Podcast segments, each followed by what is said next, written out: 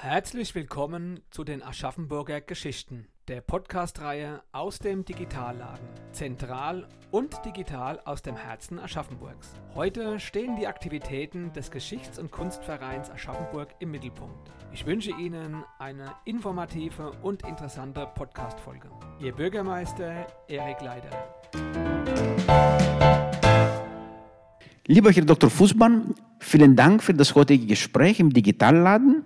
Sie sind geschäftsführende Vorsitzende des Geschichts- und Kunstvereins Aschaffenburg und betreuen auch als Schriftleiter die Publikationsreihe Aschaffenburger Jahrbuch, das vom Geschichts- und Kunstverein ähm, herausgegeben wird. Unser Thema ist die Tätigkeit des Aschaffenburger Geschichts- und Kunstvereins sowie sein Beitrag zur Erforschung der Aschaffenburger Geschichte. Schön, dass Sie da sind. Ja, danke schön. Herr Dr. Fußmann, wann wurde der Aschaffenburger Geschichts- und Kunstverein gegründet? Ja, Herr Kalogrias, der äh, Geschichts- und Kunstverein Aschaffenburg äh, kann auf eine lange Tradition zurückblicken. Der Verein wurde bereits im Jahr 1904 äh, gegründet. Und damals haben sich die Vertreter des interessierten Bürgertums, gebildeten Bürgertums, akademischen Bürgertums zusammengefunden. Und es war wohl ein Ausdruck der allgemeinen Geschichtsbegeisterung zur damaligen Zeit und äh, es wurde eben der Geschichtsverein Aschaffenburg gegründet mit dem äh, Zweck, den wir heute auch noch haben, nämlich äh, hauptsächlich die Geschichte Aschaffenburgs und seiner Umgebung zusammenzutragen. Aus der Satzung des Geschichts- und Kunstvereins Aschaffenburg e.V. Der Zweck des Vereins ist erstens die Erforschung aller Bereiche der Ortsgeschichte von Aschaffenburg, der Geschichte, Kunst und Landeskunde des früheren Fürstentums Aschaffenburg beziehungsweise des ehemaligen Mainzer Oberstifts. Zweitens. Sicherung aller historischen, kulturellen und künstlerischen Denkmäler und Dokumente der Heimat vor Vernichtung, Verunstaltung und Abwanderung. Drittens. Förderung des künstlerischen Schaffens der in Aschaffenburg und im fränkischen Untermaingebiet ansässigen bildenden Künstler und Kunsthandwerker. Viertens. Weckung und Hebung des Verständnisses für Geschichte und Kunst in der Öffentlichkeit sowie Förderung der Volksbildung im Hinblick auf den unter 1 bis 3 umschriebenen Vereinszweck. Können Sie, können Sie uns etwas zu den führenden ähm, Persönlichkeiten ähm, erzählen, die diese Initiative äh, ergriffen haben, einen ähm, historischen Verein zu gründen? Ja, Vereinsgründungsvorsitzender war äh, Dr. Karl Kien, der ja äh, bekannt ist auch äh, über den Spessart hinaus als äh, ein äh, großer Heimatforscher. Und äh, der hat sich halt mit Gleichgesinnten zusammengefunden. einige Gymnasialprofessoren waren dabei und Apotheker. Äh, aber auch äh, Postbeamte, alles, alles Personen, die äh, starkes Interesse an der Geschichte hatten. Und wahrscheinlich hat man sich da schon auf einen Vorläufer zurückbesonnen, der in, in der Mitte des 19. Jahrhunderts in Aschaffenburg schon mal existiert hat, aber nur kurzzeitig und äh, auch da hatten sich schon äh, Bürger, das Bürgertum äh, zusammengefunden und äh, wollte über die Geschichte Aschaffenburgs und der Umgebung forschen. Äh, damals hat man äh, in viele Bodenfunde, auch noch aus der römischen Zeit zum Beispiel, gehabt und wollte auf jeden Fall zum Beispiel da wissen, was es hier mit der römischen Vergangenheit in unserer Gegend auf sich hatte. Äh, und so hat sich das äh, langsam über die Jahrzehnte auch aufgebaut, das Geschichtsinteresse damals. Ähm, welche Aktivitäten hat der Verein dann versucht, äh, organisiert? Ich nehme an, der Verein hat versucht, ähm, auch ähm, öffentlich wahrgenommen zu werden in Aschaffenburg. Ja, das, das kann man sagen. Äh, der Verein hat damals schon äh, auch im Prinzip ähnlich das gemacht, wie wir es heute auch machen. Er hat äh, Vorträge hauptsächlich organisiert zu verschiedenen Themen von namhaften Historikern, die hier zur Historie dieser Region ähm, geforscht hatten. Und er hat natürlich auch damals schon Publikationen herausgegeben, die damals mit der örtlichen Zeitung zusammen erschienen sind. Es hat sich zwar über die Jahre alles gewandelt, aber im Prinzip ging es damals schon eben auch darum, Geschichte zusammenzutragen und, und über die äh, zeitgenössischen Medien auch bekannt zu machen. Eine große Zäsur natürlich stellt den Krieg dar, 1945. In den 50er Jahren geht es weiter äh, mit, dem, äh, mit dem Verein. Ähm, gab es da eine Neugründung des Vereins in den 50er Jahren? Ähm, ja, im, im Prinzip haben sich da schon nach dem Krieg Änderungen ergeben. Äh, der äh, Verein konnte natürlich in den Kriegsjahren selber kaum Aktivitäten entfalten, äh, aber nach dem Krieg äh, haben sich erstaunlich schnell auch viele Personen wieder zusammengefunden, die die Aktivitäten äh, auch fortführen wollten. Und 1949 hat sich dann der Geschichtsverein zusammengeschlossen mit dem bereits 1927 gegründeten äh, Kunstverein. Äh, seitdem heißt der Verein eben Geschichts- und Kunstverein.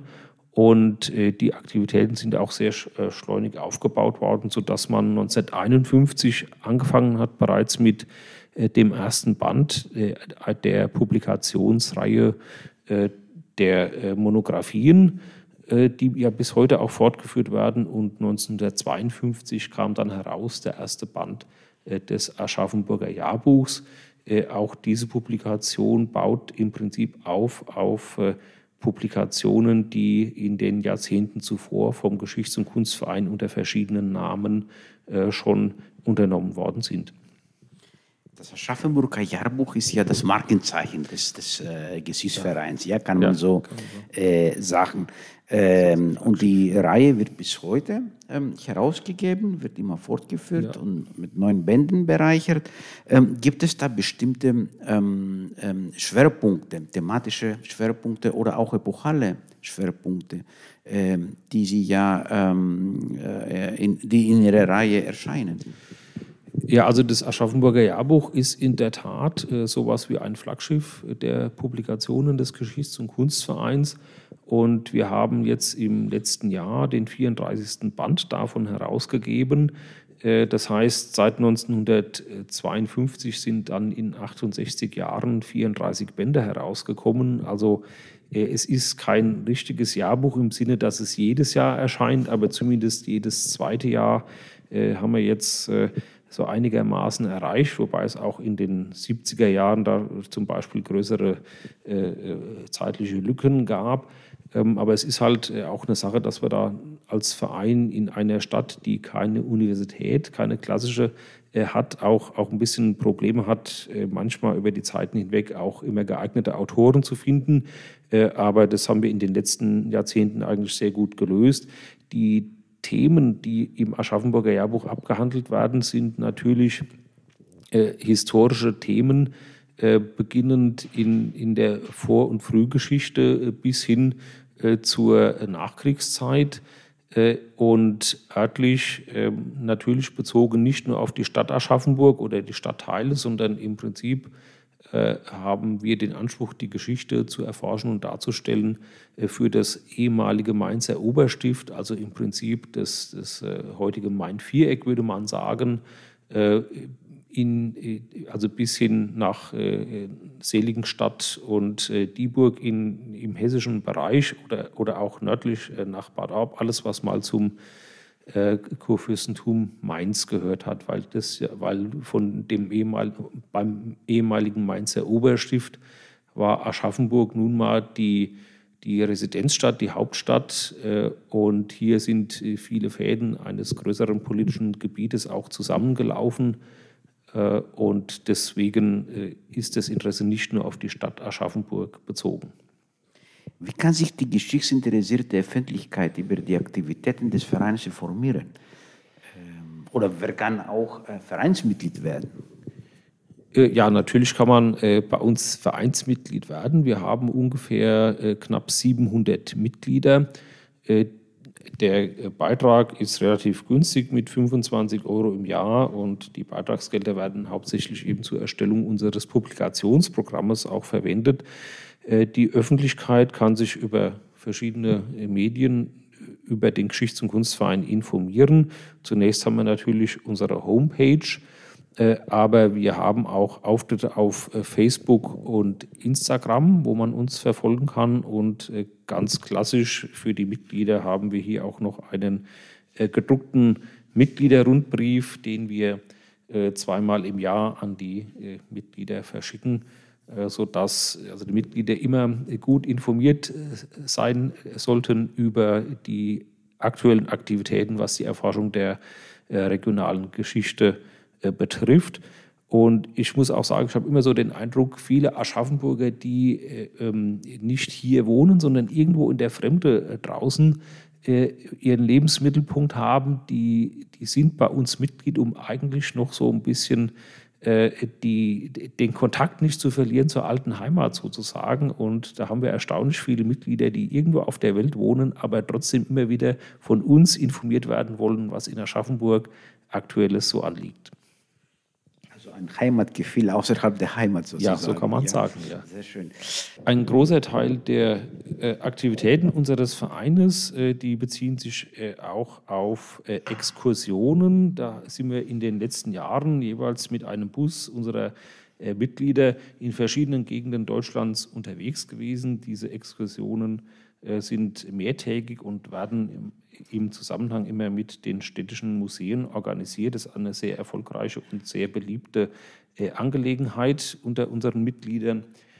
Und eine weitere Aktivität bei uns sind die regelmäßigen Treffen der Familienforscher. Äh, viele unserer Mitglieder sind aktive Familienforscher und äh, natürlich auch so dann verbunden mit der Geschichte der Region hier in Aschaffenburg und dieser Kreis mit ungefähr 20 Aktiven äh, trifft sich dann äh, alle zwei Monate außerhalb der Corona-Zeit und äh, bearbeitet also verschiedene Quellen aus hiesigen Archiven, die Auskunft äh, geben über die, über die Bevölkerung hier in dieser Region vom Dreißigjährigen Krieg äh, bis ins 20. Äh, Jahrhundert.